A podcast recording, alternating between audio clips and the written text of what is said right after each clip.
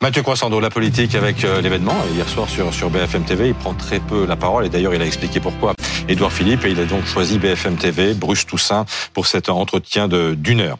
Euh, D'abord, qu'avez-vous euh, retenu du, fond, j'allais dire, de l'intervention d'Edouard Philippe? Ben, On a appris des choses sur l'homme, hein, d'un point de vue personnel. On est resté en revanche un petit peu plus sur notre fin pour la suite, pour, pour ses ambitions politiques. Si je devais résumer, je dirais qu'on a assisté à un exercice de sincérité, de loyauté, mais qui traduit aussi pour Edouard Philippe une forme d'immobilité. On en a parlé dans le journal tout à l'heure. Edouard Philippe a parlé de lui et notamment du changement de son apparence physique. Mmh. Hein. Euh, c'est un exercice de transparence assez inédit quand même dans un pays où euh, la santé des hommes politiques a longtemps été un sujet tabou. Hein. Vous vous souvenez Georges Pompidou, euh, François Mitterrand qui avait caché leurs problèmes de santé aux Français. On se souvient des, des, bulletins de santé épisodiques de Nicolas Sarkozy. Emmanuel Macron, on a entendu parler de sa santé que quand il a eu le Covid, à peu près tout. Euh, donc, euh, donc c'est, c'est quand même un exercice de transparence inédit. Alors, on rappelle que euh, l'alopécie n'est pas une maladie grave, hein, le syndrome dont, dont souffre euh, Édouard Philippe. Perte de cheveux une accélération de, de la perte des cheveux et des poils.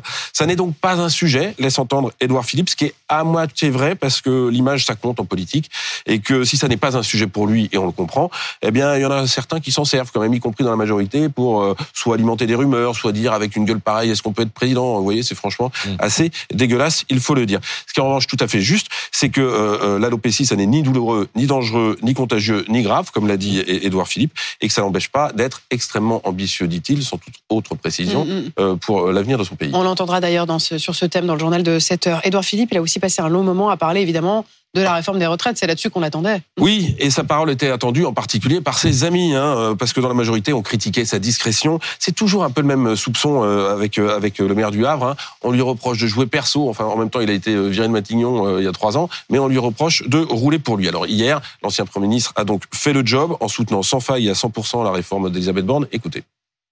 Si nous voulons donner à notre pays, garantir à notre pays, ce qui est ouais. difficile, une prospérité constante, voire plus de prospérité. Et si nous voulons financer des mesures de justice sociale qui sont indispensables, alors nous devons travailler plus. Ouais. Je l'ai dit quand j'étais Premier ministre, ouais. je l'ai dit après avoir quitté Matignon, et je le dis aujourd'hui. Et la réforme, et la réforme que promeut aujourd'hui Elisabeth Borne s'inscrit parfaitement dans cette logique, et donc je suis parfaitement favorable à cette réforme. Bon, cette intervention, elle change rien. Non, parce que c'est pas une surprise. Hein. Lui-même a porté en son temps, vous vous souvenez, une réforme qui avait été avortée et qui était aussi euh, très contestée. Après, cela fera peut-être réfléchir certains, parce que Édouard Philippe jouit d'une grande popularité. Trois ans après son départ, je le disais tout à l'heure, il reste la personnalité politique préférée des Français, sans rien dire, sans rien faire. Et du coup, la question de savoir si c'est précisément parce qu'il ne dit rien et qu'il ne fait rien qu'il est aussi populaire hein, de, de, ce point de vue la transparence. Comme Jean-Jacques Goldman. C'est voilà. Jean-Jacques Goldman de, de ce point de vue la transparence qu'il affiche sur son état de santé elle tranche avec euh, le voile qu'il fait planer sur ses ambitions. Oui des ambitions il en a extrêmement ambitieux pour son pays mais quand on dans, dans quand on veut en savoir plus sur des précisions ben il y a pas grand chose mmh. hein. qu'est-ce qu'il fait euh, Édouard Philippe? Il lit beaucoup. Ben, c'est peut-être trop, lui, voilà. trop tôt. Il parle. Mais il y a un moment en fait Édouard Philippe il joue les honnêtes hommes et les mystérieux. Les honnêtes hommes ça peut séduire en politique. Les mystérieux ça peut finir par lasser. Merci Mathieu